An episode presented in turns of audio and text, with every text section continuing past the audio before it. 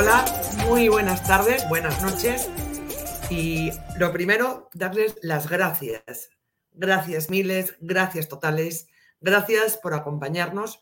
Llevamos un año, hoy cumplimos un año al aire, Epicentro TV, esta, este sueño, este ímpetu, esta necesidad de crear un medio digital propio para hacer periodismo libre e independiente. Sin todos ustedes no hubiera sido posible, no ha sido fácil, no está siendo fácil, pero resistimos gracias a ustedes, gracias a vosotros y queríamos empezar dando las gracias como corresponde. Hoy los compañeros se van a estar sumando de a pocos a esta transmisión. Saben que somos pocos, somos seis, este, pero recios. Yo, por ejemplo, acabo de llegar del centro de Lima, donde he estado con Beder Camacho, con el secretario, el subsecretario general de Palacio. Eh, Daniel está volviendo de algún lugar de Ancón, se va a conectar también para una nota que estamos trabajando. Gabriela lo mismo, David lo mismo, Clara Elvira no se puede conectar por el cambio horario, pero va a ser una edición especial. Y bueno, y René que está en Pacasmayo, ¿no? En su tierra querida con su hija que ha venido de viaje. Nuevamente, muchas gracias por estar ahí. Eh, gracias, aquí nos mandan este, Epicéntrica presente. Buenas noches a todos, dice Francisco Cano. Muchísimas gracias. Estamos dándole con todo para poder este, ofrecerles más información, más programas, más colaboraciones con gente buena y decente en momentos como este, ¿no? Complicados, muy complicados. Bueno, es una transmisión especial y los invitamos a que nos acompañen. Y muchas gracias porque nos han vuelto tendencia. Muchas gracias, de verdad, de todo corazón. Ya, me ahogo de la emoción. Yo también, bueno, también que acabo de llegar del centro de Lima y estoy así. Eh, bueno, empezamos con la información. Empezamos con Bruno Pacheco. Hablaremos de Bruno Pacheco, hablaremos eh, del subsecretario de Palacio, el señor Beder Camacho, con el que hemos hablado, hemos estado con él en el centro de Lima y además nos ha concedido una entrevista en exclusiva. Él iba a estar en vivo, pero está reunido con sus abogados y minutos antes eh, nos ha concedido una entrevista que vamos a pasar ahora mismo. Hablaremos de la mesa directiva, que ya ha sido elegida, la mesa directiva de Ley de Camones. También en el centro hemos visto cómo se está calentando el centro con marchas a favor del presidente em, que van a sucederse hasta el 28 las otras marchas en contra de esta, de esta gestión que también están programadas. Eh, les vamos a hablar de todo eso y de mucho más. Empezamos, si les parece, por el hombre del presidente. En realidad hoy vamos a hablar de los hombres del presidente. Vamos a empezar con Bruno Pacheco.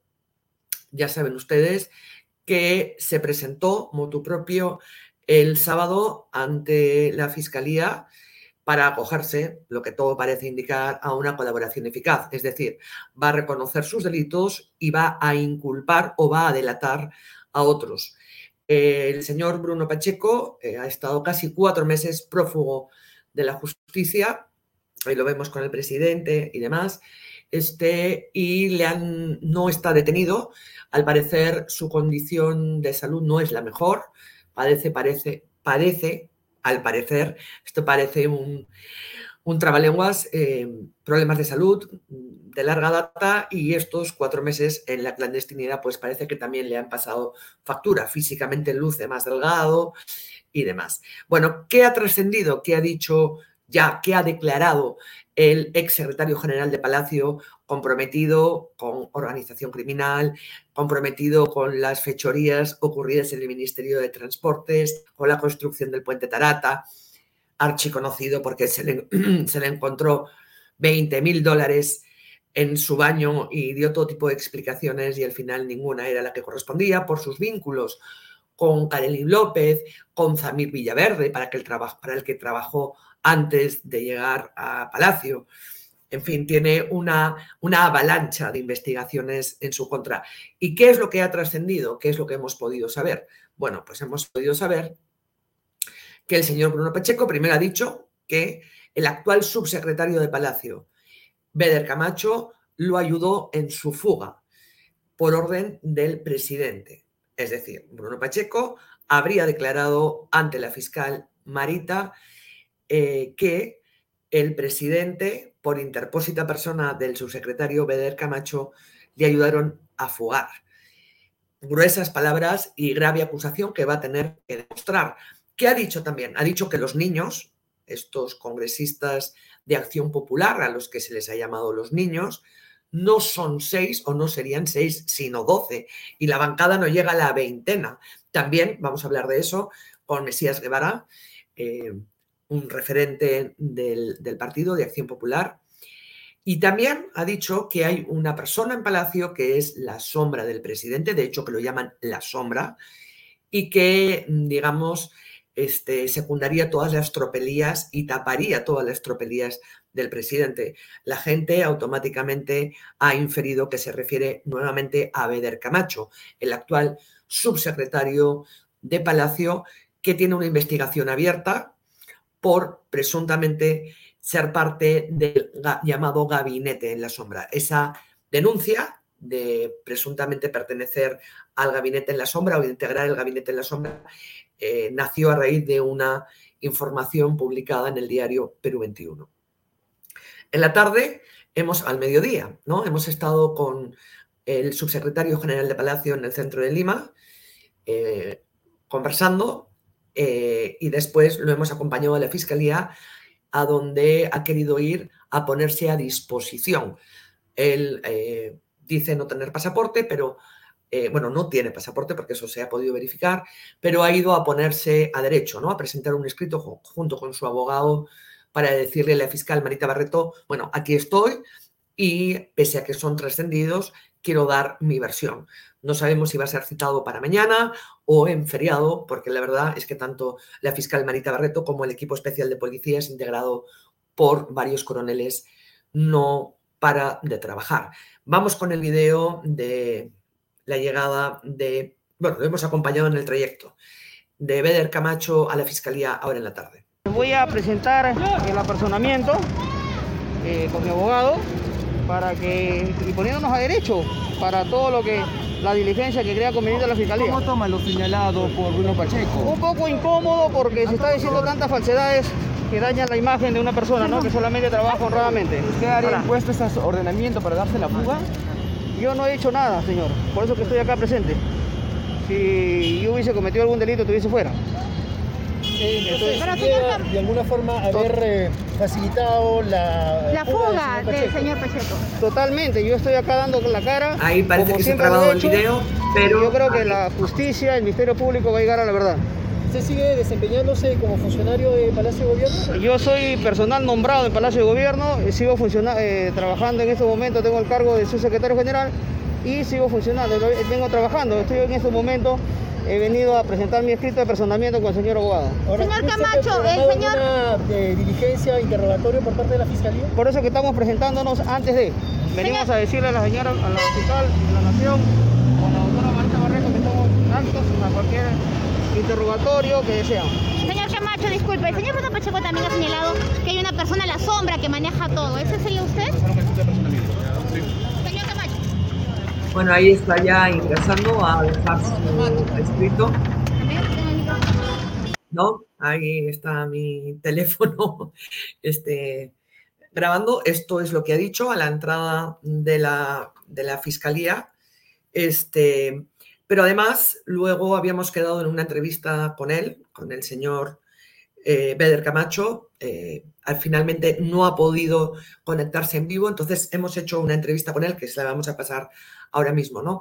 Bueno, en el centro de Lima, estar en el centro de Lima es también medir un poco la temperatura de cómo está la calle eh, y mientras el señor Eder Camacho entraba al local de la Fiscalía de la Nación, eh, pasaba por delante del Ministerio Público una manifestación en realidad multitudinaria, ¿no? Tampoco es que miles y miles de personas, pero digamos, una manifestación importante y sobre todo porque mucha gente de provincias, había gente del FENATE, eh, del FENATE, de diferentes lugares, había eh, ronderos, había gente del SUTEP, eh, partidarios de, vamos a escuchar en la ambiental, ¿no?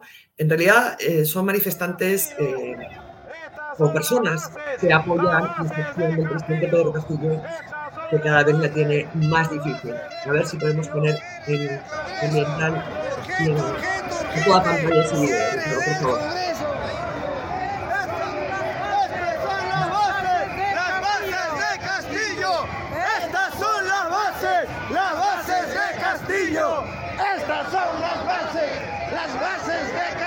Ahí estaba pisando justo la Fiscalía de la Nación y han ido camino al Congreso. ¿no? Estas personas, muchas personas, los manifestantes, pues, eh, vienen de provincias. Ahí había carteles de Arequipa, de Guánico, de Junín, de Cajamarca, ¿no? de diferentes lugares. ¿no? Y lo que nos han dicho es que van a estar de vigilia hoy hasta el 28 de ¿no? Este, bueno, viendo la más. Bueno, la situación es más que complicada, ¿no? Porque a estas horas también se ha extendido el rumor de que hay reunión de urgencia en Palacio para ver qué salida se le da a esto, ¿no? Porque ya no es el señor Beder Camacho, es el señor Bruno Pacheco. ¿Qué puede decir y qué va a decir el señor Bruno Pacheco? ¿no? Hay que tener mucho cuidado porque cualquier cosa que diga un delincuente, pues hay que corroborarlo. Pero también es cierto eh, que ha estado muy cercano al poder, muy cercano a Zamir Villaverde. Es más, el señor Bruno Pacheco trabajó para Zamir Villaverde en su empresa de seguridad antes de sumarse a, la campaña de Pedro Castillo, es más, ahí viene el nexo, y de luego tener este alto cargo, ¿no? que le sirvió para hacer todo tipo de, em, de, negocios personalísimos. ¿no? Eh, bueno, ahí eh, ya ahí dejamos la, manifestación. La, también em, los ciudadanos que están en contra de, este gobierno o incluso del gobierno, del ejecutivo y del legislativo y que piden una salida o un adelanto de elecciones, también están convocando a marcha, también están convocando a marcha los que están en contra de lo que consideran como es comunismo y terrorismo. Eh, lo que hay que llamar este 28 de julio es a manifestarse, el que quiera hacerlo, pero con calma, pero con calma, porque todo el mundo que vaya a una manifestación eh, queremos y debe, y debe volver a casa. Eh, vamos ahora, si les parece, con la entrevista que le he hecho minutos antes de esta conexión a el señor Beder mm, Camacho, sindicado por Bruno Pacheco como el hombre que eh, lo ayudó a pasar a la clandestinidad y al que señala aparentemente como la sombra, ¿no? Quien le tapa todas las tropelías al presidente. Siguen los tambores de vacancias, siguen eh, los intentos de inhabilitación y la cosa se está poniendo realmente complicada. Es un hombre del presidente, puede ser la bala de plata que termine con el presidente Pedro Castillo. Pero vamos con la entrevista que le hemos hecho a Beder Camacho, donde se ha extendido un poco más que lo que ha dicho a la entrada del Ministerio Público. Buenas noches. Buenas noches, Anuska. Habíamos quedado en tener una entrevista en vivo, pero tengo entendido que usted está reunido con sus abogados en estos momentos, ¿cierto? Sí, tenemos una reunión de trabajo. Eh, estamos viendo esta parte, esta, estos tweets, esta denuncia que ha salido. Y bueno, ya el día de hoy, personalmente, con el abogado nos hemos ido a la fiscalía para personarnos y ponernos a derecho, o sea, ponernos a disposición del equipo que lidera la doctora Marita Barreto, la misma fiscal de la Nación, o el fiscal que ellos designen a, este caso, y una muestra de que queremos colaborar. A ver, eh, lo dicho por el exsecretario eh, general de Palacio, el señor Bruno Pacheco, es contundente. Él ha dicho que usted le ayudó en la fuga, que, coordinó con usted su fuga por orden del presidente Pedro Castillo? Mire, una, empecemos por la primera parte. Es un Twitter que ha salido, en los medios de comunicación, en las redes sociales, pero no está el acta donde el señor Bruno Pacheco diga eso. Dos, el, yo no he participado de ningún plan fuga.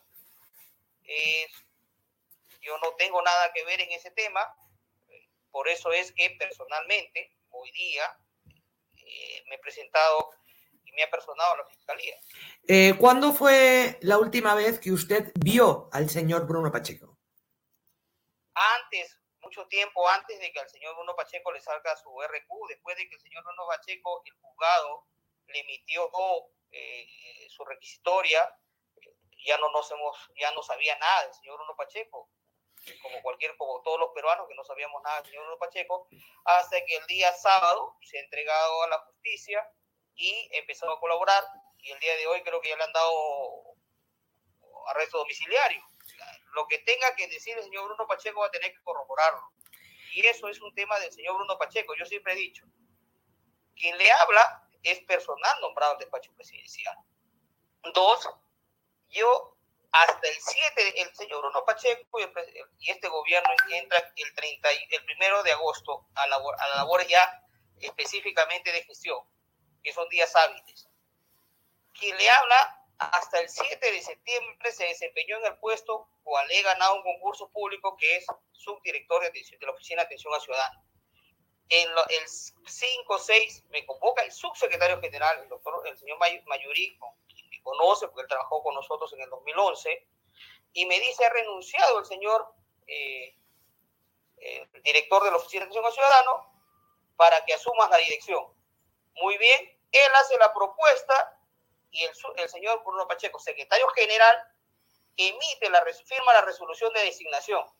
Yo ni siquiera me entrevisté ni conversé nada con el señor Bruno Pacheco. ¿Pero qué relación ha tenido, qué relación ha tenido usted con el señor Bruno Pacheco? ¿Desde cuándo lo conoce? yo haré despachado con el señor Bruno Pacheco del laxo de esta, el día que él ha estado ahí en el despacho, máximo tres veces. ¿Desde cuándo lo conoce? ¿Desde cuándo lo conoce? A ver, a Bruno Pacheco no lo he visto muchos años, pero sé que él es villarrealino, es de la generación, yo ingresé a la, Facultad de Educación de Villarreal en el 89, y él creo que ingresa en el 91, en el 92 ingresa Alberto Fujimori, y yo ya no regresé a estudiar educación, es por eso que yo opto por estudiar Derecho. Entonces, no hemos, somos amigos, no tenemos ninguna amicalidad con el señor Bruno Pacheco, pero, como le vuelvo a repetir, yo no despachaba con el señor Bruno Pacheco, porque era el secretario general, y él despachaba eh, paraba con el señor presidente, la Oficina de Atención al Ciudadano y Gestión Documental depende directamente de la subsecretaría. Y yo despachaba con el subsecretario los temas que tenía que despachar. Ahora, y la oficina de atención a mi puesto de trabajo o mi lugar de, de, trabajo no quedaba en Palacio de Gobierno, quedaba en el edificio Palacio que está al costado. Y me puede decir, me puede decir cuándo fue la última vez que vio al señor Bruno Pacheco y en qué circunstancias. No me acuerdo, ya mucho tiempo que no lo Pacheco, ¿no? antes, como le vuelvo a repetir, antes que el señor Bruno Pacheco tenga su problema de, que estaba... ¿Y, y, se acuerda por qué se reunieron? Cuando después de que él sale de Palacio ya estaba en problemas legales o ya era sindicado, antes de que fuera requisitoriado. me acuerdo que me acuerdo, recibí una llamada del señor Pacheco y me dice, oye, ¿podrías eh, reunirnos? Le dije, normal, porque yo soy católico, soy cristiano. Y, le, y me dice, oye, ¿qué tú qué crees? Y yo le dije, mira, tú tienes que decir siempre tu verdad. Cuando uno no ha cometido ningún ilícito, como tú dices, y ha salido a los medios de comunicación a declarar que el dinero que se te encontró es dinero que tus hermanos te dieron, dilo la verdad. Y él siempre ha estado, siempre hasta que ya todos conocen, siempre estuvo colaborando con la justicia. Hasta que se fuga. Durante este periodo que él ha estado requisitoriado, ¿A través de alguien se ha intentado comunicar con usted? No. ¿A través de nadie se ha intentado comunicar con usted? ¿No le, no le ha hecho llegar ningún mensaje? Entonces, eso es lo que yo quería y esas cosas ya están en una investigación en la fiscalía, ese es un proceso que lo va a investigar la fiscalía y a la cual eh, ya iba a ver personal, ¿no? Ya. Ya no puedo declarar. ¿Por qué cree que el señor Bruno Pacheco ha dicho lo que ha dicho y ha puesto su nombre en vitrina. No te lo puedo decir, y, pero como te digo, el, lo que me sorprende es que salga una noticia, y, pero mientras no se lea el acta de declaración del señor Bruno Pacheco es un Twitter, es un... ¿Qué pasa, ¿qué pasa si eh, se confirma en la declaración que él ha prestado ante la Fiscalía, ante la fiscal Para eso yo me he personado para aclarar, yo me he personado para aclarar, para aclarar ese tema. Para eso mi apersonamiento. Ahora, también lo que ha trascendido, y claro, si ha trascendido es porque alguien eh, lo ha filtrado, ¿cierto? Ha trascendido en varios medios de comunicación que el señor Bruno Pacheco habla de que hay alguien que es la sombra del presidente en Palacio, que es incluso su cajero, que sabe todo de él. Y entonces, bueno, pues eh, la gente ha empezado a inferir que, se, que está hablando de usted. Como le vuelvo a repetir, en el transcurrir del tiempo, y le vuelvo a decir, yo recién soy designado subsecretario general del presidente el 26 de noviembre no antes. Después del 26 de noviembre para adelante no hay ninguna investigación ni denuncia de corrupción. Los hechos que se están investigando y tienen que corroborarse son antes de, esa fecha. Ahí está Petro Perú, Zarratea, eh, Tará, eh, Puente Tarata. Puente Tarata. ¿Ya? Ninguna de esas, yo no conozco yo ni al señor Villafuerte, no lo conozco a la señora Kareli López, no conozco a nadie. ¿Al señor Zamir Villaverde tampoco? Tampoco lo conozco, señor Villaverde. Con el sobrino, eh, con Fray, con el sobrino prófugo del expresidente, ¿qué relación ha tenido usted? Una, vez, dos veces lo he visto, señor, no lo he visto más.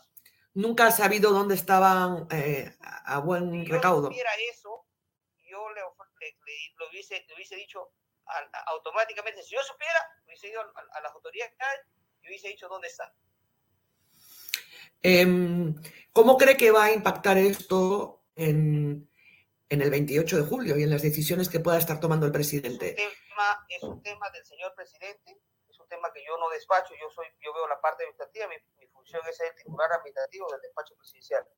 La parte política lo ves con su jefe de gabinete, con su premier, sus ministros, que son sus asesores directos del señor presidente, como dice la Constitución, y eh, con los funcionarios de protocolo. ¿no? Yo no veo ese tema del 28 de, julio. Señor Camacho, usted ahora tiene una investigación abierta porque debido a una información periodística, la Fiscalía abrió, proceso y se le ha incluido en este llamado gabinete en la sombra del presidente. Por eso usted tiene una investigación abierta, ¿cierto? A ver, eh, esto para acabar también, porque volvió en la reunión, eh, es un tema que fue una denuncia falsa.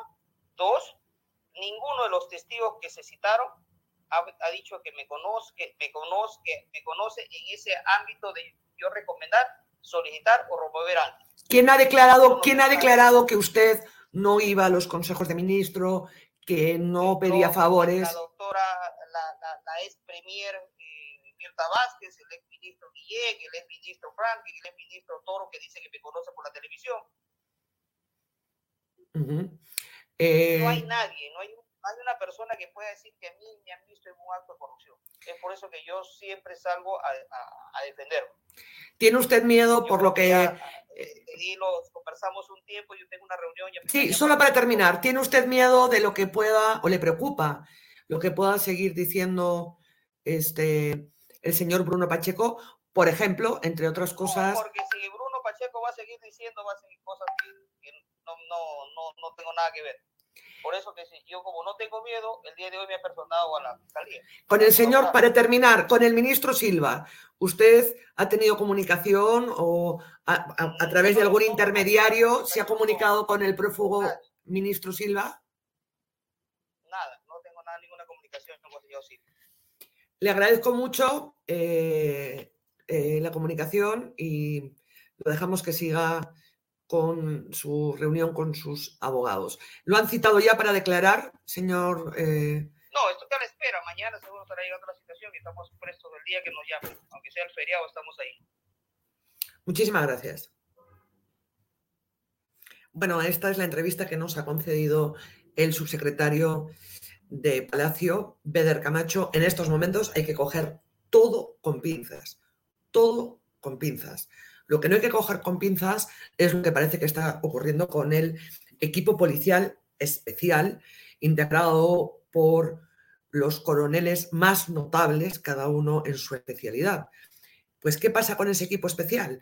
Que el equipo especial no solo se ha creado de policías, no solo se ha creado para este, buscar a los prófugos, el sobrinísimo del presidente que sigue, libre, este, el exministro de Trabajo Silva, no solo se ha creado para eso, sino para ayudar a la fiscal Marita Barreto a ampliar las investigaciones y a buscar la corrupción en el poder.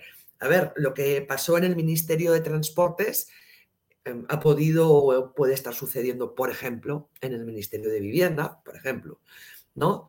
Eh, si se encuentran vínculos con el narcotráfico, por eso está uno de los coroneles que es el director de inteligencia de la Dirandro.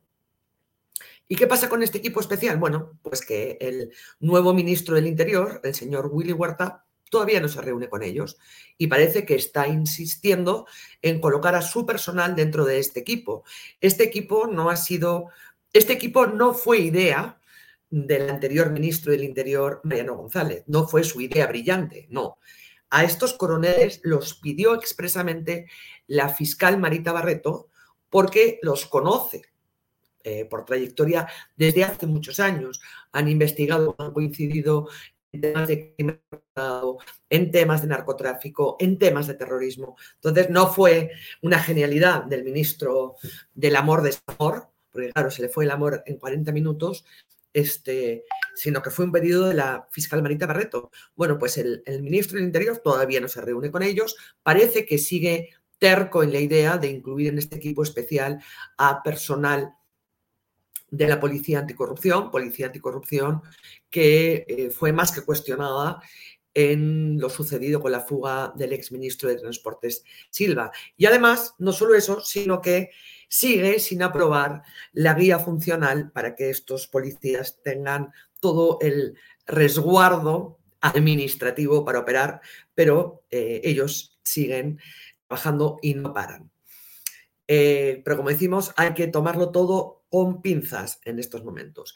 Eh, insisto en que los rumores es que hay una reunión de emergencia en Palacio se habla de renuncias de ministros, pero claro, estamos en el mundo del rumor y los rumores son muy peligrosos en estos momentos. Lo que sí que parece eh, concreto es que va a haber cambio, ya se venía anticipando en, al frente del Consejo de Ministros. Se barajan ahí varios nombres, se baraja el ministro de Cultura Salas, se maneja el, como posibilidades el ministro de Justicia Félix Chero o el exministro del Interior Selmache. De ahí, después de lo que has trascendido hoy y de cosas que pueden seguir saliendo, bueno, pues cada vez le va a ser más complicado al presidente una renovación de su gabinete y a ver qué dice, a ver cómo llega y se planta el 28 en el discurso presidencial. Em, esto es, digamos, el, momento hombres del presidente, ¿no? Em, la verdad que el señor Pedro Castillo mm, cada vez está más solo en Palacio. Y bueno, ¿qué ha pasado también hoy? Pues ha pasado que han elegido a la mesa directiva del Congreso. La mesa directiva del Congreso hay que mirarla con lupa. ¿Por qué? Porque ante una posible vacancia, inhabilitación, adelanto de elecciones este, o renuncia del presidente Pedro Castillo, si también finalmente el Congreso inhabilita a la vicepresidenta Dina Boluarte, pues resulta que el presidente de la mesa directiva del Congreso asumiría de forma transitoria eh, las riendas del país. Las riendas del país. La lista que ha ganado es la lista encabezada por Lady Camones de Alianza para el Progreso. La segunda vicepresidencia de esta lista está Marta Moyano, de Fuerza Popular en la, primera vicepresidencia, perdón, en la segunda está Digna Calle del Partido Podemos y en la tercera eh, Vilmar, Vilmar Helera de Somos Perú.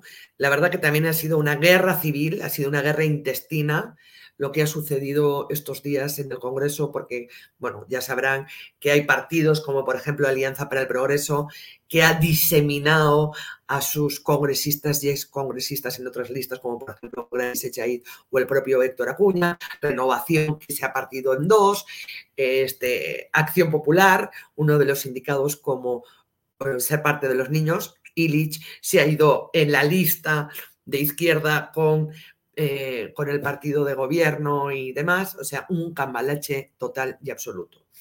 Tenemos algunas de las declaraciones que han dado los congresistas nada más terminar esta elección y también las primeras palabras de la nueva presidenta del Congreso, de Lady Camones. Ricardo, ¿lo tenemos? Ricardo es nuestro productor. Un gran orgullo llegar a esta máxima representación de nuestro Congreso de la República. Asumo esta responsabilidad totalmente consciente del momento crítico por el que atraviesa nuestro país, tanto a nivel político como social y económico. Esta tarde eh, o esta mañana se ha confirmado la noticia de la entrega de un importante ex alto funcionario de gobierno sobre quien pesan graves y comprometedoras acusaciones de corrupción. En este contexto ha sido elegida esta mesa directiva y no podemos obviar pronunciarnos al respecto. Este es un momento importante para reafirmar nuestro profundo compromiso en la lucha contra la corrupción, caiga quien caiga.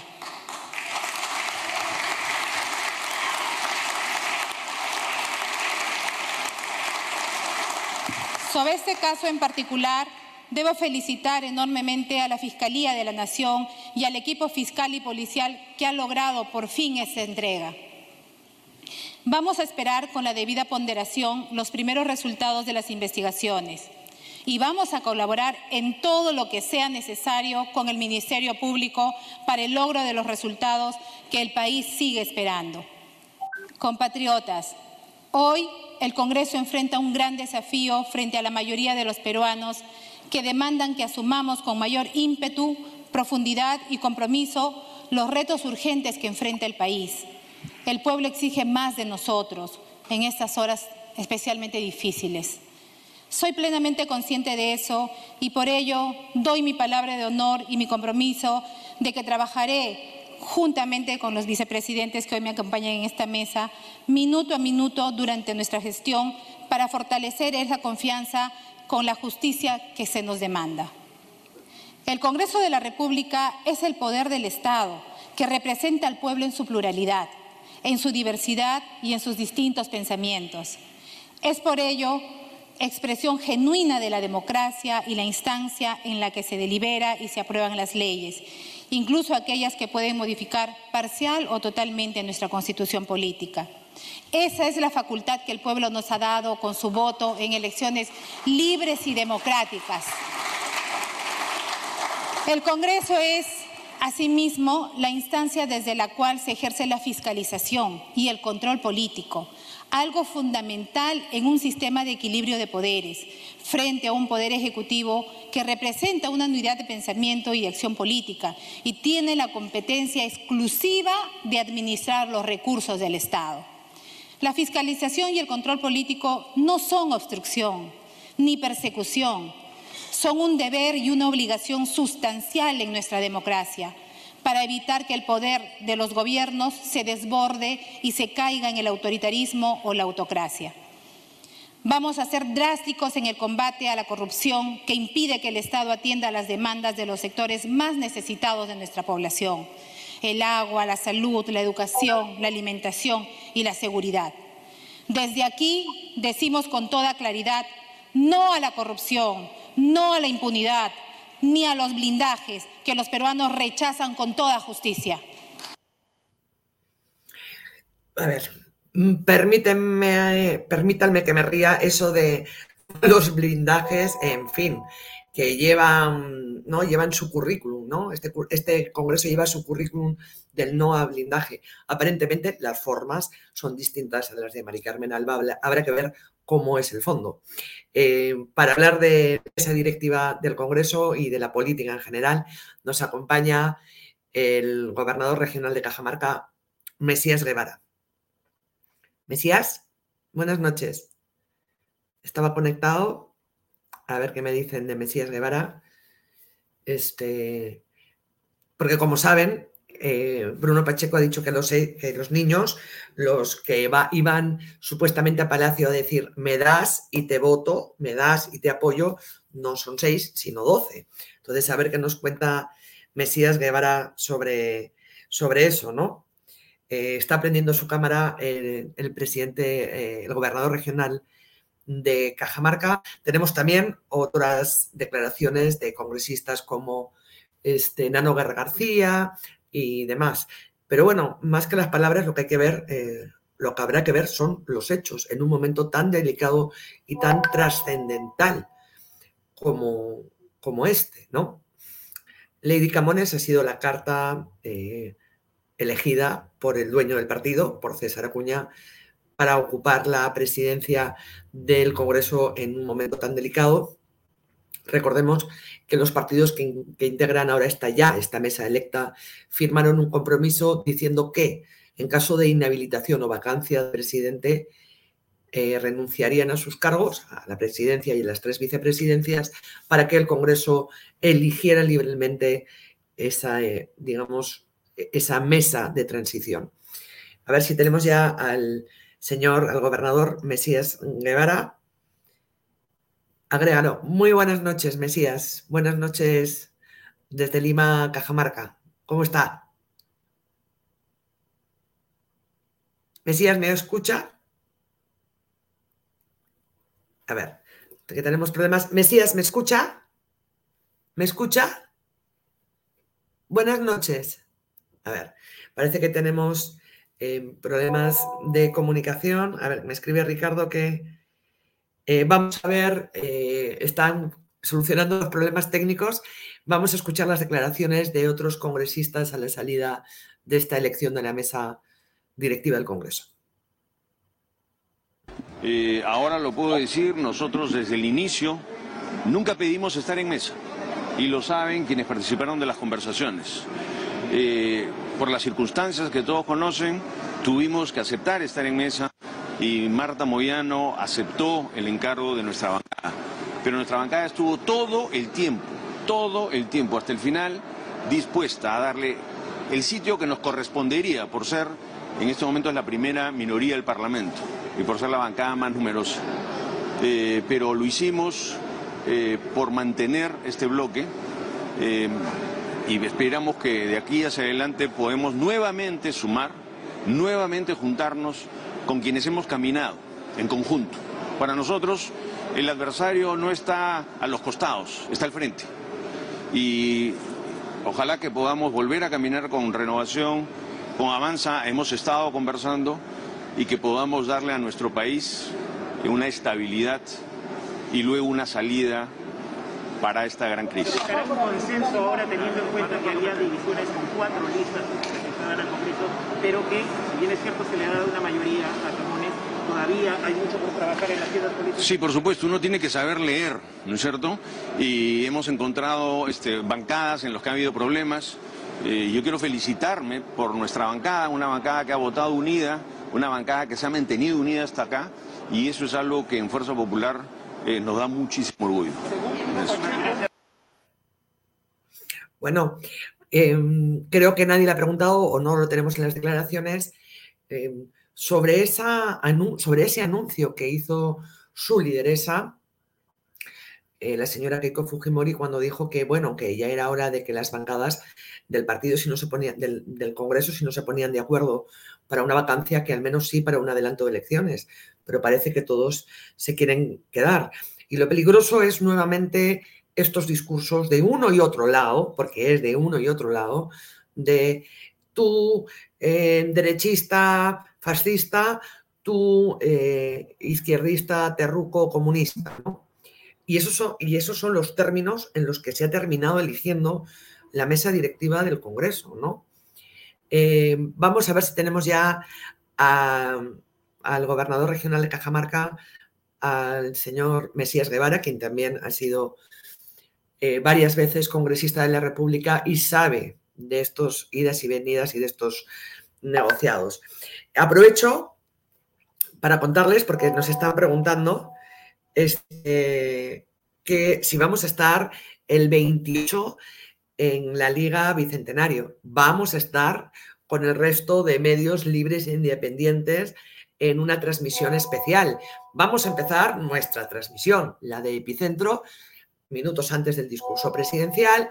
Vamos a retransmitir el discurso presidencial y luego vamos a hacer un, live eh, con los seis que integramos Epicentro, comentando lo que haya pasado, lo que haya pasado de camino a Palacio en el Congreso y a desmenuzar lo que diga y a analizar si es que hay sorpresas, eh, porque para mí el punto es si el presidente Pedro Castillo va a ponerse de frente y va a aceptar la realidad del país o va a mirar, eh, no sé, o, va, o va, a darle, va, a darle, la espalda, ¿no? Este, creo que nadie tiene que eh, forzar a tomar decisiones, pero realmente el país no aguanta para mucho más, sobre todo este, confrontamiento, ¿no? Confrontamiento no se dice, perdón, que estoy yo, este, este ¿no? Entre ciudadanos, entre peruanos, en vez de buscar eh, puntos y agendas en común. A ver, que me están escribiendo para decirme que ahí tenemos un spot. Ya, perfecto. Tenemos un spot para contarles eso, nuestra retransmisión del 28. Entonces, como les cuento, minutos antes de eh, acompañaremos eh, a la entrada del presidente Pedro Castillo al Congreso, escucharemos su discurso, tendremos un live. Eso, epicentro. Y después en la tarde seremos parte como no podía ser de otra manera, de la Liga del Bicentenario, así que los esperamos. Aprovecho también para ver si nos ponen unos likes porque aquí estoy yo este, sola batallando eh, el día de hoy, porque mis compañeros, como les digo, están todos trabajando y se van a ir sumando, porque la verdad es que la información nos está revolcando, ¿no? Este, vamos con el spot que hemos preparado para que vean la que va a ser la cobertura de este 28 casa y sin dejar caer una sola gota de pintura que no sea qué es eso. Hay que buscar una salida política. Es una traición a la patria. No le ponen ni siquiera un nombre español. Qué gusto verlos. ¿Cómo están? ¿Qué tal? Feliz 28. Feliz 28. Hola Renato, hola Josefina. Ah, perdón, Raúl, hola, hola Pablo. Altaza, llegó Sagasti con su bando. Oye, la voy a entregar. Oye, casa, ahí nomás, como si fuese panadería de la puerta, hermano igual, igual vestido que ayer y antes de ayer, así que ya. Cambiado de chelina, por si Esta Liga Bicentenaria, un experimento fantástico que empezó en la primera vuelta, continuó en un segundo capítulo en la segunda vuelta y ahora se ha reanudado.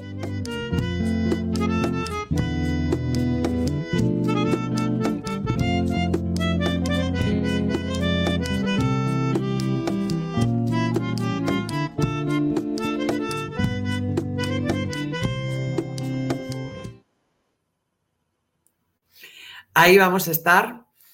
esperamos que nos acompañen.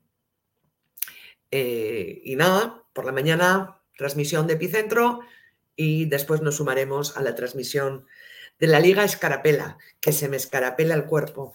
Esperemos que no se nos escarapele demasiado el cuerpo el, el 28. A ver si el gobernador regional de Cajamarca, el señor Mesías Guevara, ha logrado entrar, porque la verdad que esto es un sin vivir los problemas técnicos que todavía tenemos, ¿no? Este, a ver, Ricardo, ¿qué me dice? A ver, Daniel puede entrar, también está nuestro compañero Daniel Llovera, que ya va a, ingresar. Daniel, si pueden hacer entrar a Daniel. Voy a aprovechar para leer este, comentarios, ¿no? Nos gustaría saber un poco también qué es lo que les gustaría eh, ver en nuestra programación del 28, ¿no? Si nos pueden escribir, no sé, pues ahí veo a María Cecilia Cabrera, a Raquel Díaz, a Gastelu, no sé si es Gastelu o Gastelu Mendy, se le cortó, este, eh, nos dan las felicitaciones eh, Lorena Blancas por estar con la liga, estamos con la liga porque nos han invitado a estar y somos la liga también, ¿no? Vamos, si quieren, mientras eh, Mesías Guevara logra que los APUs nos ayuden y la conexión de Internet con Cajamarca Ciudad funcione. Y mientras vamos a escuchar a los congresistas, a los que han votado, a los que pueden ser el relevo este, mm, transitorio del poder en el país y, bueno, y de los que se espera que sean contrapeso. Pero recordemos que van empatados en desaprobación. 79% de desaprobación del Congreso y 74% Pedro Castillo. Vamos con más reacciones del Congreso. solicitudes que me hicieron para participar en este proceso electoral, cumplí con hacerlo. El resultado lo han visto ustedes. El Congreso de la República, eh, bueno, optó por las alianzas entre Alianza para el Progreso y Fuerza Popular. Eh, nosotros hemos obtenido 16 votos de personas, este, bueno, dedicadas a trabajar, de personas eh, con vocación de servicio, que respondemos a lo que el pueblo nos encomendó y que seguiremos trabajando en la misma línea. Nuestra transparencia y nuestra honestidad eh, fue y es y será siempre una característica en nuestro trabajo. Entre la lista de Medina y la lista de Lady Camones, ¿cree que se ha hecho la mejor elección por parte del, del Pleno del Congreso? El pueblo juzgará, el pueblo que juzgue, yo no. La posición por parte, en este caso, de la bancada frente a esta nueva elección de Lady Camones. La misma que hemos tenido siempre, defendiendo los intereses del pueblo, la democracia, la libertad, los valores y los principios que deben regir a todo un país. Cambiando de tema, ¿qué le parece o qué opina de esta entrega que hizo finalmente el señor Bruno Pacheco? Que se haya entregado me parece muy bien. Es hora de que las personas eh, asuman las responsabilidades que tienen cuando han cometido algún error, cuando han infringido la ley y pues si quieren colaborar con la justicia que lo haga y asuman las responsabilidades que le toca o se acojan los beneficios que ella considera a efecto de poder eh, determinar o descubrir las organizaciones criminales que hoy se han instalado incluso en el poder político.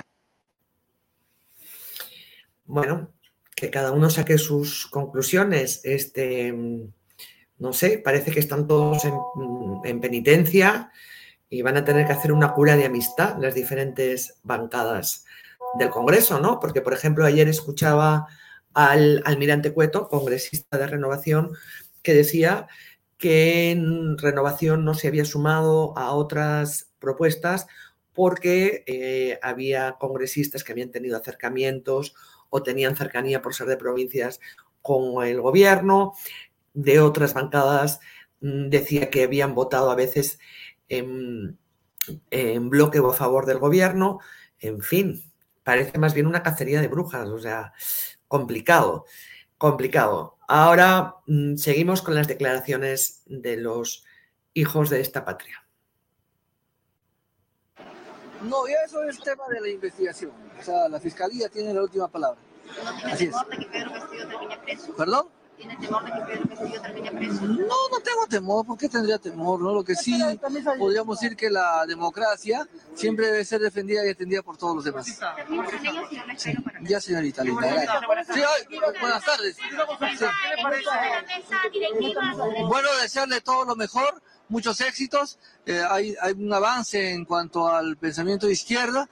Los votos que hemos obtenido significan pues que, que nosotros tenemos que ir avanzando más en la concertación, en los consensos mayoritarios. ¿En qué debe poner énfasis esta mesa? ¿En qué debe poner énfasis? El consenso se trabaja en la medida que la mesa directiva sea capaz de atender las demandas de toda la población peruana a través de los proyectos de ley, ¿no? Las mociones y todo lo demás que tiene que cumplir esta mesa directiva. ¿Tiene una prioridad la mesa directiva? Eh, eso debe tenerlo la señora Lady Camones, pero hemos quedado en que la prioridad es atender los proyectos de ley que se han quedado estancados. Congresista, hay una primera declaración que ya se ha dado a conocer eh, lo que está brindando el señor Pacheco y que tendría que ver con una- un direccionamiento directamente del mismo presidente de la República para que colaborara con su fuga. No, yo no he escuchado esa declaración. ¿No? Supuestamente, déjense de supuestos, No, claro, pero me dijo. Yo lo que les voy a decir es, déjenlo, dejen, la fiscalía que siga teniendo atención. ¿Creen que la captura de alguna manera complica al presidente? No, yo creo que la investigación como tal debe darse y punto. No caigan más bien ustedes en la zozobra, cualquier cosa, como les decía, vuela una mosca, no cree usted que no, cálmense. La, fi- déjenla investigar la fiscalía. Pero es la presidente, esa declaración No, el, que tiene la respuesta es el fiscal. Ahí tienen que ir ustedes a preguntarle a la fiscalía, a los que están haciendo investigación. ¿Y la A- a- posición de la fiscalía qué le ha parecido? A mí, me, a mí me parece que la investigación debe darse como tal y punto. ¿Está, Es está todo. pensando objetivamente en su parecer? No, yo no, a, a ver, a ver, yo no, yo no puedo ponerme por encima de otro poder a decir si está haciendo bien o mal cuando no tengo un documento. Si yo tengo un documento objetivo, yo puedo decir aquí está bien o está mal, ¿no? Como todo peruano. Pero lo demás es especulación. Sí, es fácil. Se habla que ya no son seis congresistas los niños, sino serían dos. Puede ser 12, 13, 14, 16, no se sabe, pues. Con ustedes se pueden ser. Lo que sí yo quiero elevar mi protesta es cómo con una investigación, con la acusación de alguien que ya está fuera de, sentido en el tiempo y espacio, se puede acusar al doctor Vladimir Cerrón y darle comparecencia restrictiva. Ahí sí yo me pronuncio y digo que hay un exceso y vuelvo a repetir el tema de la persecución judicial a los líderes de izquierda. ¿En serio? ¿Han escuchado ustedes? Vuela una mosca y se distraen, nos distraemos con el vuelo de una mosca. Por los santos óleos, como diría mi abuela. Bueno, no me han dejado sola. eh, se van, se están ya sumando mis compañeros. El señor Mesías Guevara nos pide disculpas, pide disculpas a ustedes. No se puede conectar, no hay manera humana. Este, también acabo de leer que Raquel Díaz se apellida Gastelu, nada más, no Gastelumendi, Gastelu. Denle like al programa, por favor, denle like. Ahí está David, David Gómez Fernandini. Hola, hola Nusca, hola a todos. ¿Cómo Daniel? Llovera, ahora se suma Gaby, Gaby García, Elvira Hola. está en España con cambio de horario, este, y René está en Pacasmayo y nos han mandado un video. Bueno, gente, que, que cumplimos un año. Increíble. Que se haya pasado el tiempo tan rápido, ¿no? Parece que fueran tres meses cuando empezamos, pero bueno, una vorágine de información realmente ha sido una avalancha este año, ¿no? Increíble, impresionante. Daniels. Sí. Eh, por el peso de los hechos, el paso del tiempo, ah, esto ha sido un tren, ¿no? Que mm, parece que hubiera pasado por una dimensión por donde el tiempo dura más y a pesar de que parecen cinco años, en realidad apenas ha pasado, un- ha pasado uno. Ahora teníamos una, entre comillas, discusión para eh, ponernos de acuerdo acerca de si nuestro aniversario era hoy o era mañana. Pero en realidad Hasta en esto tenemos que... hasta en eso no nos ponemos de acuerdo. Pero bueno, ya la cosa es que son 12 meses. Em, ¿Qué decir? Primero, agradecer a quienes nos manifiestan su apoyo día a día, semana a semana, domingo a domingo, entrevista tras entrevista, nota tras nota, informe tras informe, reportaje tras reportaje, este, tweet tras tweet.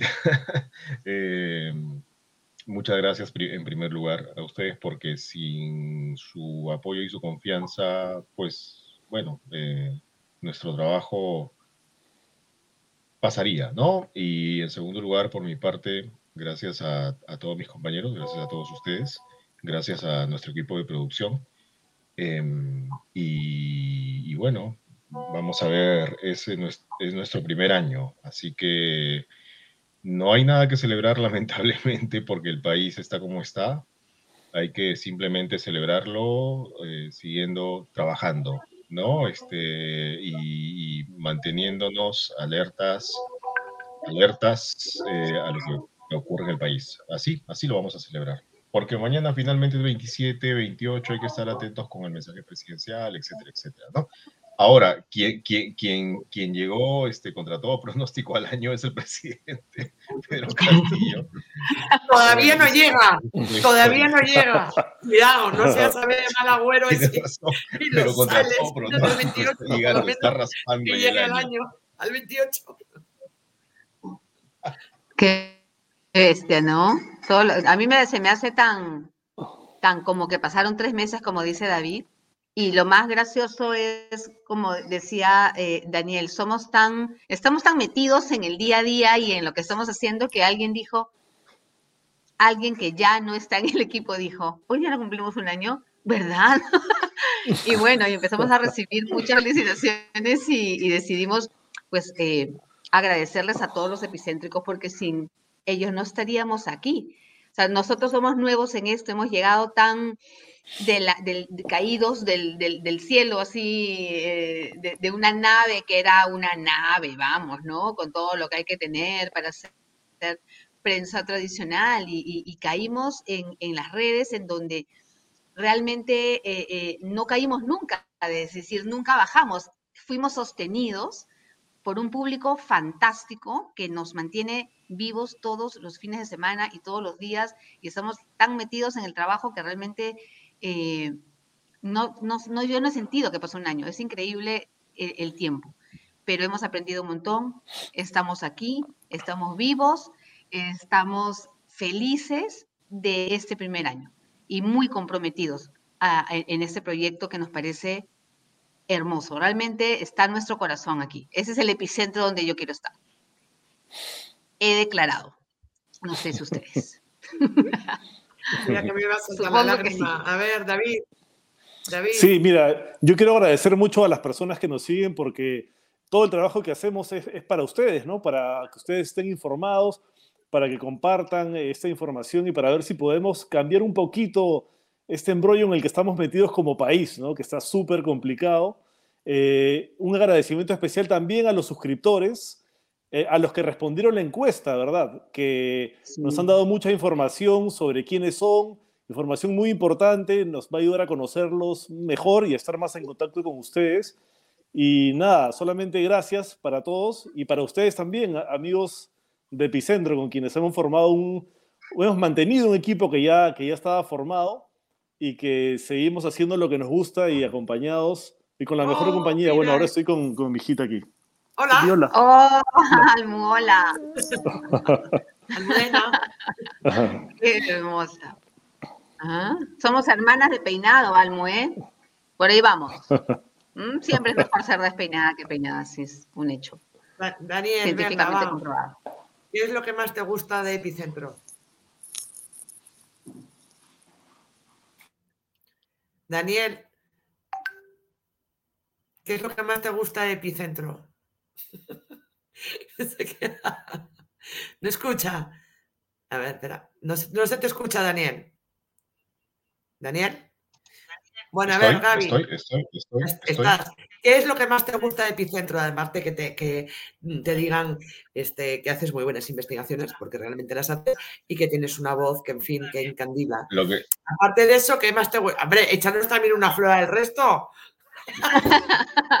lo que más me, lo que más me gusta de Epicentro. Oye, buena pregunta, ¿ah? buena pregunta. ¿Qué más me gusta de Epicentro? Am, buena pregunta. Fíjate que, fíjate que no me he likes, puesto a los pensar en eso. Eh, esperándolos. cre- cre- cre- creo que la, la- la interacción de los amigos epicéntricos, este, su- sus comentarios muchas veces son muy graciosos, muchas veces son acertados, atinados. Los trolls también me dan risa, ¿no? Este, yo tengo correa, bastante correa para eso.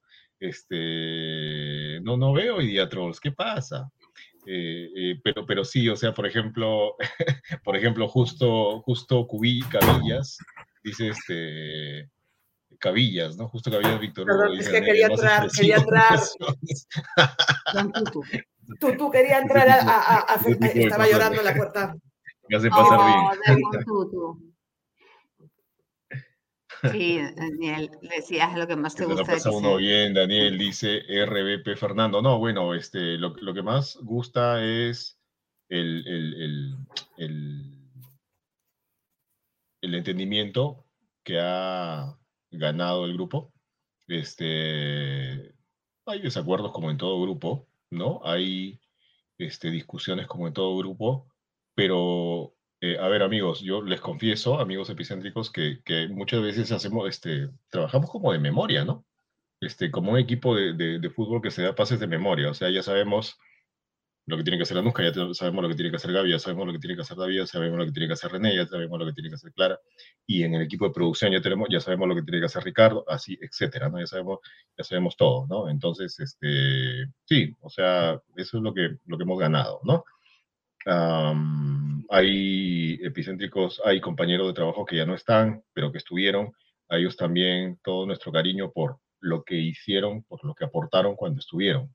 Entonces, este, lo que me gusta es eso, ¿no? La, la, eh, la unidad en el trabajo, la unidad, este, eh, el aporte de cada uno en el trabajo, eso, ¿no? Y, y decía, sin, sin lugar a, a- dudas, y lo repito, eh, el aporte con los comentarios que, que leemos, ¿no? Este, esa, la creatividad y, la agudeza también de varios de, varios de nuestros amigos epicéntricos, ¿no? Siguen.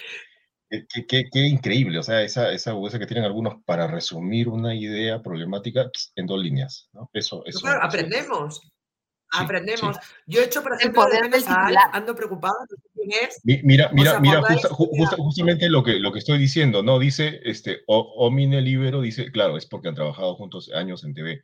Sí, es cierto, sí, eh, eh, es cierto, eh, pero claro, también este era, este era una nueva cosa, ¿no? Estas son nuevas herramientas, este es un nuevo mundo. Pudimos haber hecho cortocircuito tranquilamente, ¿no? Pero por, por fortuna no, por fortuna no. Pero yo creo que nos une, aparte de amistad, porque hemos trabajado muchos años en condiciones de no fines de semana, amanecidas, este, dramas, eh, festejos y demás.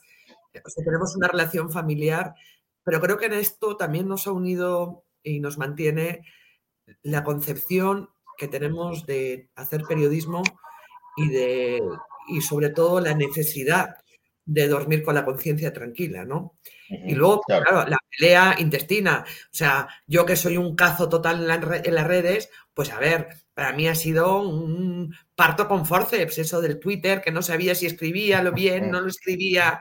En fin, es todo un, ¿no? Es todo un aprendizaje, es de alguna manera que te muevan los conchos y pasar de lo que decía Gaby, eh, trabajar en una Sí. nave espacial a ir en un triciclo con una rueda pinchada en cuanto, en cuanto a medios, ¿no? Pero eso también a uno, este, creo que es una dosis de humildad que va muy bien, te tienes que adecuar a otras cosas, pero al fin y al cabo es cómo te enfrentas a la calle, cómo te enfrentas a la noticia y cómo la trabajas, ¿no? Y creo que en eso todos somos hijos de la misma teta y de la misma madre, ¿no?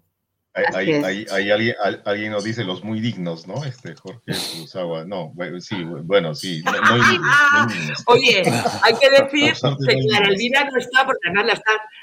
Clara Elvira eh, lo está, la están mencionando. Clara Elvira Varias está personas preguntan por vacaciones, ella, sí. Está de vacaciones, sí, eh, está, está, tiempo con su está familia en- también. en está Este, familia, vuelve sí. ya, estará con nosotros este Y, y domingo. no está en el mismo horario que nosotros tampoco. Por eso es que Está lejos, está en un, Está en otro un horario, lugar en no donde se ha desvinculado, ¿no? No, no se ha desvinculado, está constantemente escribiendo y participando en muchos de los contenidos nuestros de cada día. Eh, también ha mandado su saludo. Yo le decía algo que, que, que ahora reafirmo, no estamos, estamos en un, en un barco velero cargado de sueños, como le puse en el Twitter, ¿no? Es, es- es lo que nos sostiene. Mira, quería, quería pasaros la, quiero pasaros la pregunta que hace un, un chico o un yo, yo me- terapeuta, eh, se llama Guillermo do- do- Gómez y dice, soy nuevo acá, ya se me fue, Uy, ¿qué se me fue. La pregunta de Guillermo Cano, que decía, bueno, que preguntaba que por qué hemos qué elegido ser periodistas. Y, y si eh, tenéis algún libro, algún periodista este, que... A ver, yo, yo le, yo le sea inspirado. Porque yo siento que el periodismo me eligió a mí, no elegí el periodismo, yo, yo entré como muchos jóvenes entran pensando otra cosa, quería hacer una cuestión cultural en el primer trabajo que tuve y estaba haciendo cosas como, ¿no? Como eh, cosas que tenían que ver con el cine, que era lo que a mí me interesaba en ese momento. Este, cuando yo empecé a hacer periodismo, eh, eh, lo, lo, hice primero en, en, Canal 9, recuerdo, en, en, el noticiero, yo tenía como un segmento, pero era así como eso, ¿no? Cultural, fin de semana y tal. Divertido, pero yo sentía, ahí pasó lo de los rehenes, y yo sentí, esto es lo que yo quiero hacer. Eh, pero empecé a tentar otras cosas y, y finalmente... Mmm, quien me empuja, fue César Hitler, que así me, agarró y me, lanzó, pero así eh, sin preguntarme mucho, porque eh, yo sentí, vamos, yo quiero ser bueno, pues documentales, oh sí, tú quieres hacer documentales, pues sí, yo creo que la vida es un documental, es el mejor guion, es mejor que, cualquier ficción, y me entregó un tocho, el primer documento que leí en mi vida eh, judicial para hacer un caso tremendo, que era de un muchacho asesinado en Piura, nunca lo voy a olvidar. Y al día siguiente, cuando leí la carta del padre que contaba lo que estaba sufriendo y cómo había él más o menos visto morir a su hijo, eh, dije, es verdad, es un guion crudísimo y real. Y vamos, y al día siguiente estaba en Piura, con mi primer camarógrafo, enfrentando lo que no sabía coser, ¿no? Era, fue durísimo aprender, pero fue excitante y nunca lo dejé. O sea, fue, fue, el, fue el comienzo de algo que no terminó, ¿no? Porque preferí siempre estar de este lado y luego uno va aprendiendo cada vez más cosas y se vuelve una manera de vivir. Tú ya no vives de otra manera cuando empiezas esto, ¿no? Contestándole no, al Definitivamente no. David, ¿y tú? Sí, yo, este, yo solamente quería recomendar una película, ya que preguntaban ahí películas, libros, y que tiene eh, referencia con lo que ahora alguien tuiteó o comentó esto de casi todos los hombres del presidente, ¿no? Bueno, la película Todos los hombres del presidente sobre el escándalo de Watergate, eh, que terminó con la salida del presidente Nixon. Cualquier parecido con la chicos. realidad es pura coincidencia, pero la película claro. es muy buena, es antigua, eh, es pero es súper buena y además te, te, muestra el trabajo de la prensa eh, fiscalizando al poder. Se las recomiendo a todos. Todos los hombres del presidente tienen que verla. O sea, no está, Daniel. no está en Netflix, no, no, no, pero sí está en Polvos Azules. Qué bueno. Daniel, pero ¿tú por qué hay una cosa con esta película que no sé si, bueno, quienes la hayan visto se, se, se, van a reír conmigo, pero es el, ese periodismo antiguo, ese periodismo setentero, ¿no? De, de, de, de sesentero, finales, ¿no? De los, que, que, que no había manera de, o sea, ahí Ay, no había video, ahí no había audio, ¿no? Ahí había, eh, La digan, libreta, háganme ¿no? La tal libreta. ruido, claro, libretazo, y era, La cabina. confírmeme, ¿no? Confírmeme con tres golpes, ¿no? En el teléfono, y yo sabré que es un sí. Sí. Y así conseguía, la, la, ¿no? Era impresionante, es una peliculón realmente. Se los recomiendo mucho. Sí, Ah, sí. estamos ahí, estamos.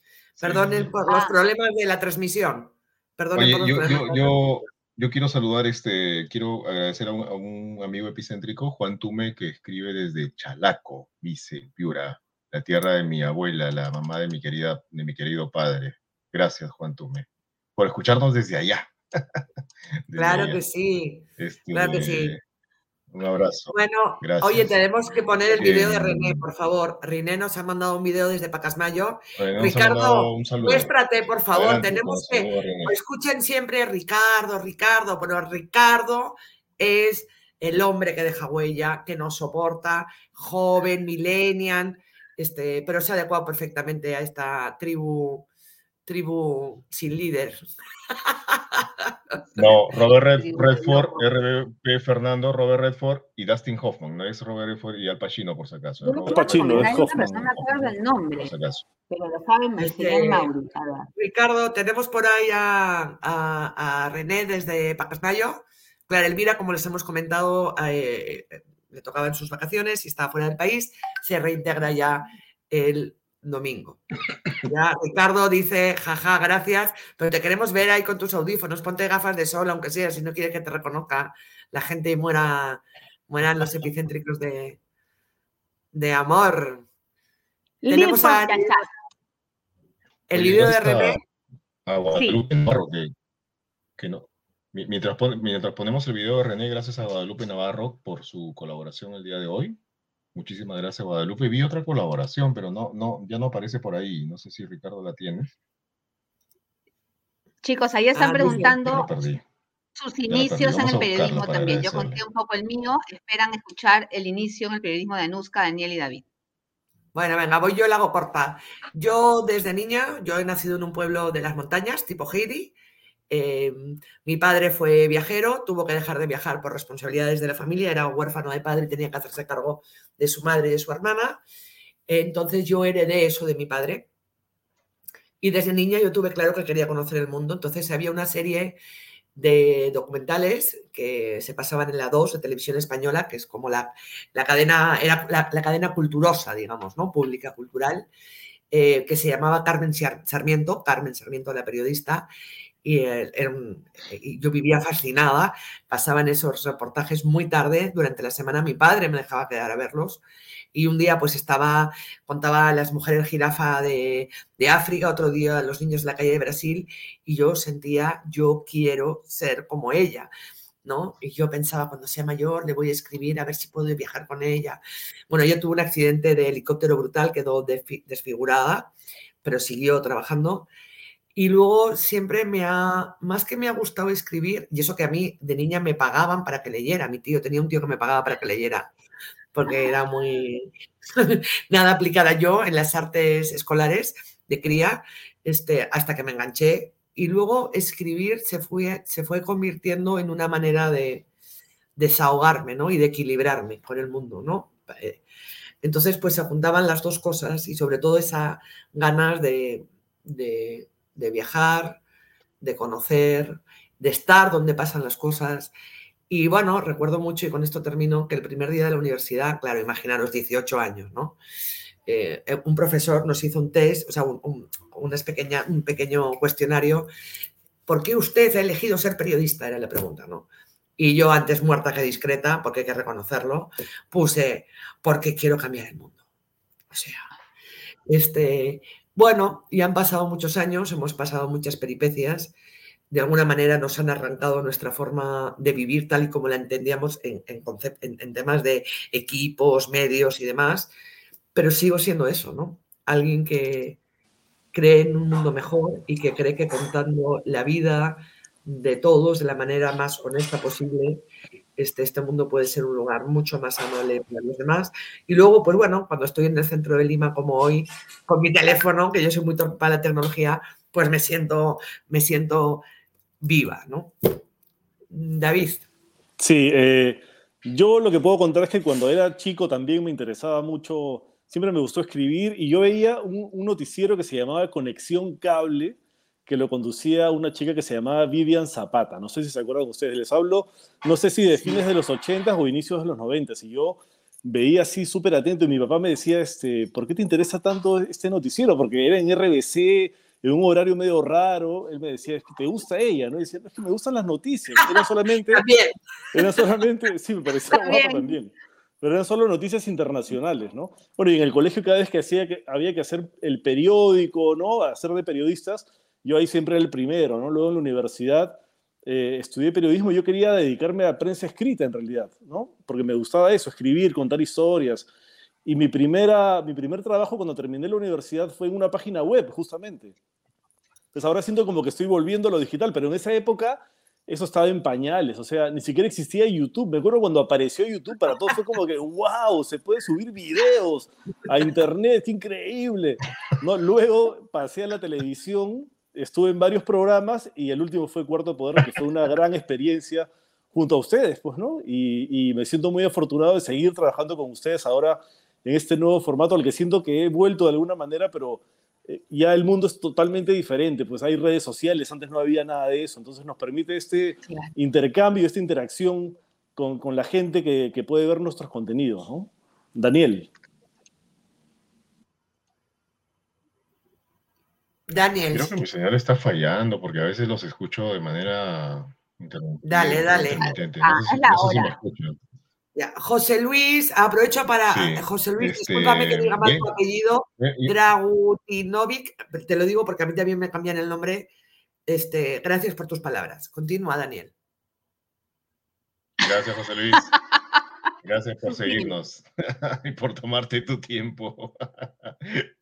Cuando, cuando, cuando podrías estar tomando un cafecito, José Luis, tomándote un helado, o no sé, o jugando con tu hijo. Pero No, gracias. pero por- gracias. por ¿Verdad que gracias? Danos, danos un like. tu Danos un like tiempo. y te mandamos José una taza. Nos honras, nos honras, José Luis.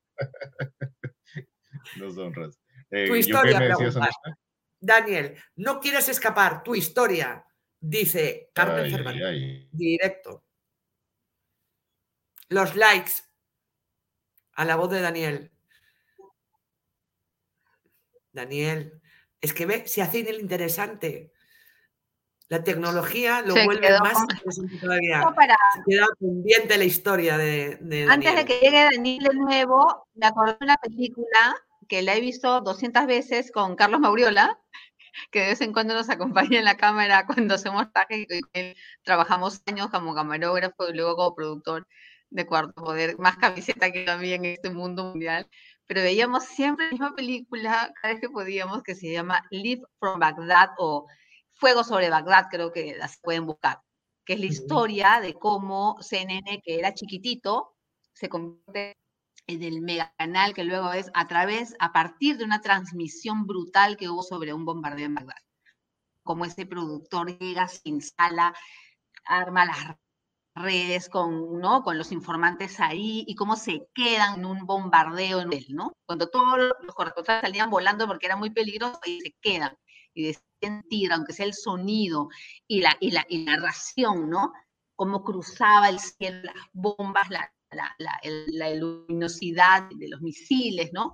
Y se convierte en una transmisión histórica, ¿no? Se basa en, en- en- la vida real. Fantástica película también para cualquier periodista y cualquier aspirante a corresponsal de guerra, que todos quisiéramos ser corresponsales de guerra. Bueno, vi- vivimos en una guerra continua aquí, ¿no? Y también, a mí también me gusta mucho de Epicentro, eh, que yo creo que a las personas que nos eh, siguen son muy diversas, ¿no? Eh, en cuanto a sus gustos, en cuanto a, sus necesidades. Por ejemplo, hay gente que nos comentaba, oye, este, deberíais entrevistar a analistas de provincias. Tienen toda la razón del mundo, ¿no? Porque los medios tradicionales son fundamentalmente ombliguistas y las provincias quedan relegadas al espacio mini de tres minutos, ¿no? A no ser que haya muertos, heridos o, o- o- o desastres naturales, ¿no? Porque las historias, yo creo que a la gente, las historias de las personas comunes y silvestres como nosotros, pues les gustan y les importan, ¿no? No, no solo la política, ¿no? Y, sino el mundo que, que vive y sobrevive al margen de o acompañado de, porque todo es política. Ahí está, dicen Daniel, que tienes la misma señal que Mesías Guevara. Mesías. Pobre Mesías Guevara, le, le he escrito que ya tranquilo que, bueno, Además que ha queríamos intentado por eh, invitarlo ¿ah? por nuestro aniversario a Mesías Guevara. Vamos, Daniel, tu historia, por favor. Ya no te hagas más el interesante. no me- no me- no- no Antes creía que lo tenía muy claro, pero eh, bueno, creo que este, por, eh, desde chiquito, por ver siempre escribir a, a mi papá en su vieja máquina Olivetti, la vieja máquina de escribir, y yo trataba de imitarlo. Bueno, en, en- en- en primaria hice mis periódicos murales, etcétera, en el colegio, ¿no? Ya luego en secundaria me olvidé completamente, pero. eh, y como, el final de mi secundaria coincidió con, con el golpe del 92, este, y claro, y, y luego eh, el inicio de, de mis lecturas un poco más políticas, ¿no? Este, periodísticas y políticas también. Entonces, eh, creo que eh, ahí fue que me animé por periodismo, a pesar de que en, en mi, mi test vocacional, durante las jornadas de orientación vocacional en el colegio me salía abogado, psicólogo, arqueólogo. no sé qué Arqueólogo, cosa, buscando, buscando, buscando, buscar. A él lo que le va a Men- buscar. menos ingeniería, menos ingeniería. Este, Entonces, nada, eso, eso creo que, creo que por ahí fue la cosa. Y, y como ya una vez lo he dicho, este, bueno, en, en mi casa se consumía información política, ¿no? Este, y, y luego ya em, leyendo los grandes reportajes a partir del 92 en adelante, ¿no? Este, para mí era toda una revelación leer los grandes reportajes de Mundo Cruz, este, de, de, de Gorriti, de, de, de Páez, de Páez, ver en televisión a, a los reportajes de Mónica Beco, ¿no? ¿Se acuerdan? En, en Contrapunto, etcétera. Yo era Ah, Beco, ¿cómo no voy a acordarme? cosito, pues, ¿no? O sea, ver esas cosas me, me, me, me- Elsa Úrsula. digamos, me abrieron el apetito, ¿no? Y yo dije, pucha, oye, yo quiero hacer eso. Entonces, por ahí un poco que fue la cosa. Por ahí, por ahí más o menos fue la cosa. Y, y claro, ayudó mucho el hecho de que en mi casa, se, como, como digo, este, se, se, se, se comprara periódicos, revistas de ese tipo, ¿no? De la época, o sea, Caretas, La República, bueno, aparte de otras cosas, ¿no? Entonces, este, yo creo que por ahí fue la cosa, ¿no? Sí, sí, lo tengo más o menos claro. Y ya, bueno, aquí aquí nos tienen fastidiando. Aquí nos tienen fastidiando. Es que hay mucha gente que, eh, perdón, que, que, que hace una carrera y termina haciendo periodismo porque eso lo va llamando después, ¿no? El mismo René, que es abogado, por ejemplo, y misma Rosa María Palacio es abogada, y terminan haciendo periodismo porque es un como un, es como un, como algo que tienes un chip ahí que se te enciende en algún momento, ese interés, ¿no? Por, por aprender y por estar donde las papas queman. O sea, hay una vocación ahí medio, ¿no? Suicida de estar donde estalla la bomba, ahí quiero estar en primera línea, ¿no? claro. Es un llamado, Claro, sí. es un Claro, llamado. La, la gente único, ¿no? huye y tú vas a donde la gente huye. Ah, eso, a- eso mismo, eso mismo. sí. Yo me acuerdo Sí, por haber sí, estado en sí. marchas eh, de la época del, de- de- del golpe, eh, digamos, los 2000, ¿no? La caída de Fujimori, abrazada yéndome a la plaza donde, y no con mi, con mi credencial de periodista, "Ya, periodista, periodista, y entraba entre la gente, y la gente huía, y yo entré con panza, o sea, era ¿no? Eh, no piensas, o sea, de verdad era una locura eh, pensar en esa época las cosas que no, pero no me, de verdad no me arrepiento de nada y siento que todo fue un aprendizaje, ¿no? Y todos los días uno aprende. Ahora nos tienen a nosotros, vamos, que teníamos ciertas comodidades, ¿no? Y una vida muelle eh, como periodistas haciendo un, un programa dominical importante y, y renombrar que lo hemos hecho crecer, además en credibilidad cada domingo, ¿no? Y ahora, plin, salimos, ¿no? Al espacio exterior, pero estamos, uno, unidos y dos, aprendiendo como chivolos. Y eso es muy paja. Eso a mí me llena de vida. O sea, todos los días aprender con gente como Ricardo, que está ahí, a, a- a quien le llevamos posiblemente 15 o 20 años y él nos enseña cosas. eh, la gente que nos apoya ahora en, en redes nos enseñan cosas todo el tiempo, ¿no? Cómo hacer, que háganlo así, que hay que hacerlo de tal manera, que graben en, en vertical y, y cosas que uno aprende todos los días de cómo esta nueva comunicación de las redes sociales es la comunicación del periodismo independiente actual. Es. Ya no es el futuro, es el presente, ¿no? Entonces, Oye, eso habla- es hablando de aprender, ha- hablando de aprender, a Omar Shine dice, disculpe mi ignorancia, ¿cómo se pone like? Me lo había apuntado, digo, este es de mi club. Este es de mi ¿Cómo se club. pone? Ese es el club de Anuska. Eh, en YouTube, eh, ¿verdad, Acá. Omar? A eso te refieres, ¿no? A ver. Sí, hay una Mientras- manito, pues, a ver, Ricardo. Mientras los, mientras los, aquí Ah. ponen, ¿no? Eh, buena época, Elsa Sí, el gran Úrsula. Mike dice. Úrsula, Elsa Úrsula, efectivamente, Bruno Olazábal, por supuesto. Uh, Elsa de Úrsula es una maestra que me encontrar- encantaba ver, o sea, era de cajón ver los reportajes de Sí. Bruno Olazábal. Aquí estamos ¿Cómo se pone preguntando, like? A ver, chicos. estamos preguntándole a Ricardo, por favor, Ricardo, dinos cómo se pone. No, no, Es que en tengo que YouTube estar para hay hay un YouTube para dedito, saber, hay un dedito, así. Una manito, que es sí. una manito, ¿no? Es el dedito. Bueno, chicos, este, nada, ponemos el mensaje de René desde Pacasmayo, que si no le va a dar los siete, Claro que las siete sí. plagas si no ponemos Pacasmayo, su tierra. Claro, no Este, es abogado, Ricardo. sí, no abogado. ¿Cómo están? Está. Desde acá, desde Pacasmayo, mi tierra querida, les mando un súper abrazo. Muchísimas gracias por seguirnos. Sin ustedes, Epicentro no sería nada. Y no saben lo difícil que es hacer periodismo plural independiente en un ambiente tan polarizado, tan polarizado. Pero gracias a ustedes podemos hacerlo. Y hemos cumplido un año. Muchísimas gracias. Y que este 28 de julio haya alguna buena noticia. Por favor, gracias totales, epicéntricos y epicéntricas, desde Pacasmayo. Ahí está René con su muelle. René, bu- bu- eh, con buen- su muelle detrás, el buen muelle de relax, buen relax, Pacasmayo. El muelle de Pacasmayo, ¿no? Este, Sí. Clara Elvira, como les decimos, está en cambio horario y como somos todos un poco así, ¿no? La teoría del caos, aunque el caos me han explicado que tiene su estructura también, pues nos hemos puesto a trabajar como psicópatas mentales todos hoy y alguien dijo, pero ha, ha sido nuestro aniversario, ¿no? Este, por eso Clara Elvira no, no le hemos podido, no ha mandado su video, pero la verán este domingo. Nada, contarles que para seguir trabajando necesitamos apoyo. Suscríbanse, por favor. Si pueden, colaborarnos con un like. Si pueden, ya penos. Y luego tenemos las tazas que hemos creado para ustedes. A ver, Ricardo, ¿nos pones las tazas? Ricardo, no seas tímido y date una ponchada, anda, para que te vean. No que lo No trato como. No se quiere ponchar. A ver, las tazas, Ricardo. eh, queremos, este, Anuska, ¿dónde está la llave para ese cerrojo de tu puerta? No entiendo qué me quieren decir, perdón, pero soy un poco lenta. ¿Quién está, hoy día, ¿Quién está hoy día en producción, aparte de Ricardo? ¿Está Mircea también, creo? Que es, es- Sí, Mircea. a esta hora.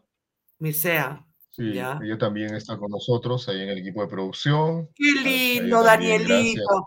Qué, lindo, qué lindo, Danielito, tan aplicadito. Pilar Coronado, en serio, usted no sabe lo aplicado que es, pero luego es de temer. Aquí la gente todo es de temer, para- en el buen sentido, en el buen sentido. Este, las tazas, Ricardo, por favor.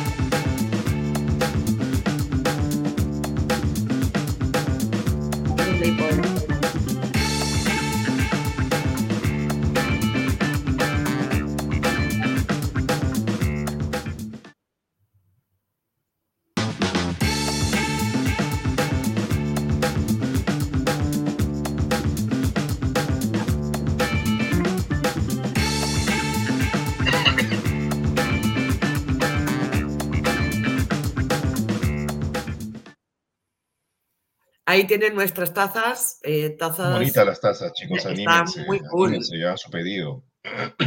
Eh, Ya son empezamos la 39,90 del más el delivery, que es, eh, que es algo, damos boleta porque somos bien Cofopri. los más jóvenes no se acordarán qué es eso, pero bien Cofopri quiere decir que es bien legal. Este, bien Cofopri. Esa jerga, bien Este, antigua. Quiero leer, quiero leer este, que el último, el último minuto acaban de lanzar, que se confirma, o Bruno Pacheco entregó a la Fiscalía eh, una anotación de puño y letra donde se muestra que hubo, indicación, hubo indicaciones del presidente Pedro Castillo para ascensos y dar baja a policías. Este es el último minuto de la información. Y de la nuestra es que miren qué taza. No me digan. O sea, es una taza de esas. Nosotros tenemos la versión vintage que nos hizo un amigo. Claro. esta es la versión Somos Libres, seámoslo siempre. Están a la venta por un mes. Este, bueno, gente, nos vamos despidiendo. Nos Muchas gracias sí. a todos. Muchas gracias por estar. Como siempre, este es el epicentro donde queremos estar y esperamos encontrarlos ahí siempre. Nos y vemos. suscríbanse los que Eh, no se perdón, suscriben perdón. todavía. este, no- nos hacen una pregunta. ¿A qué correo? eh, y nos piden que contestemos a Solange Llanos. A ver, voy a buscar el mensaje de Solange Llanos. Allá, ¿a qué correo o a quién puedo preguntar? O sea, ¿a qué correo te refieres, Solange? ¿Puedes pedir las tazas? No, hay, hay una, hay, son- una, hay un link de ventas. Sí, hay un link de ventas que es A ver, eh, Está en tienda Twitter, creo, ¿no? En Twitter se puede ver. Ponlo, Ricardo, pónchelo, señor director. Es eh, tienda. Poncha, sé si- poncha el Twitter, Ricardo, por favor. Enlace en la descripción. Tienen Gracias, una linda taza, multiusos, de multi, multiusos. Este, y tienen Era un Cofopri, te podemos recuerdo. Cofopri. Cofopri es el, el organismo del Estado que entrega títulos. regularizaba, que, que daba los títulos cuando había tantas invasiones, cuando yo llegué Ah. por el 99. Es Espera, tienda.epicentro. eh, Solange dice, Ricardo Arlan. Solange dice que, que ya pidió su taza, solo que todavía no, no le llega. No, no, todavía no Ah, sale. todavía. No, Estamos no, en preventa todavía. Una preventa. Sí. Estamos en preventa, pero cumplimos, ¿eh? De verdad que cumplimos, ya están las. A partir del viernes vamos a empezar las entregas de las primeras tazas que han pedido y luego vamos a ir entregando las demás. Hay varias personas que están preguntando si llegamos a otras regiones y sí, digamos, no, no en esta primera etapa, pero vamos a arreglárnosla para hacerlo, para así tengamos que ir a Nusque. Pero eh, en principio no nos podemos comprometer ahora.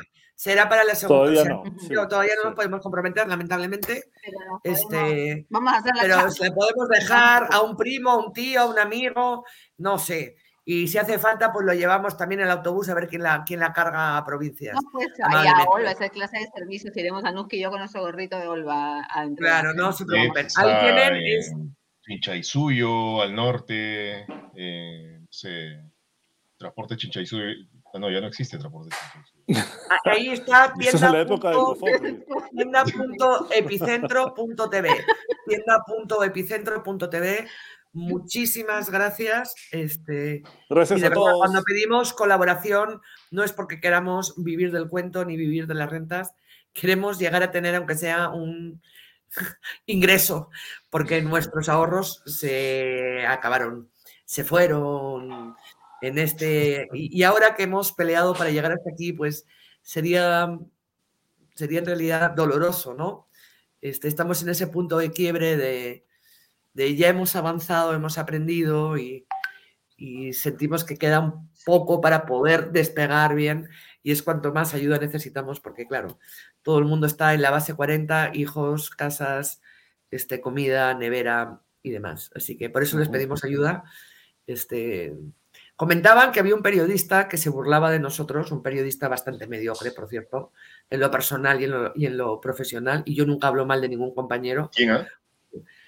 Bueno, no importa, ¿no? Que ¿Hablaba de decía, que no, compañero mío no, del mismo, ha sido, afortunadamente nunca ha sido compañero mío, ha trabajado en el mismo canal donde trabajábamos, ¿no? No ha trabajado ni en nuestro programa ni en los programas que compartíamos pasillo, sino en otro edificio, que se mofaba porque pedíamos colaboraciones, bueno. Ay, eh, por favor. Ah, bueno, yo lo que no, afortunadamente yo y todos mis compañeros dormimos con la conciencia muy tranquila. Pobres, pero honrados. Ya, no, no me. Así es. Anuska, no, no, no, no digas quién es, pero, pero qué, qué, qué gran historia ha cubierto, qué gran este, Uy. reportaje, o qué, gran- qué gran destape tuvo, o, o por qué gran cobertura se le caracteriza. Bueno, debería hacer en todo caso un reportaje sobre su ego, ¿no? Pero me imagino que lo tiene tan grande que no sabe por dónde empezar a contarlo. y tampoco sabría empezar a contarlo, ¿no? Si sabría empezar a contarlo con un mínimo de, de- de concordancia gramatical, una ortografía y un mínimo de entendimiento. Pero bueno, este, no, no me estoy refiriendo a Augusto Sonda y ni muchísimo menos, por si acaso. Ni Aldo Mariategui. Es, es, eh, No, no, Anuska ha dicho que es alguien con quien, con quien no No, trabajó. no, no, no es Augusto. No Es alguien con nosotros. el que no- sí con nosotros. ¿no? No es alguien refiere, que no no ha trabajado en nuestro programa nunca, Nunca hemos trabajado con él, eh, no estaba tampoco en, en- en los pasillos en donde nosotros trabajábamos, ¿no? Sino que estaba al, al frente. Y bueno, sabes que la, que la gente te conozca en la calle, eso no es ser periodista. Que la gente, porque ahora te den un poco de pantalla, eso no es ser periodista. ¿Ya? Eh, así que, bueno, perdón este momento psiquiatra, pero es que no nos da para pagar tampoco al psiquiatra. Este, muchísimas gracias. Al gremio, Muchísimas gracias. Gracias. Nos vemos en 28 eh, con nuestra cobertura especial y, Y en la en la liga. noche con la liga. el 28, ¿ah? Después de mensaje. En la liga, Y en la liga liga. bicentenario también. En la liga que también vamos a estar ahí. Este, Gracias totales, un beso Ahí me y muy Chao, gracias. Y bueno, y os, y os quiero mucho, no lo digo mucho, pero realmente os quiero y gracias por sostenerme todavía en este país. Te queremos, Os Anuska. Chao, chao. Por siempre Chao. más. Besos. Adiós. Chao chicos, nos vemos y con Chao. ustedes hasta el. Nos vemos. Muy buenas noches. Gracias.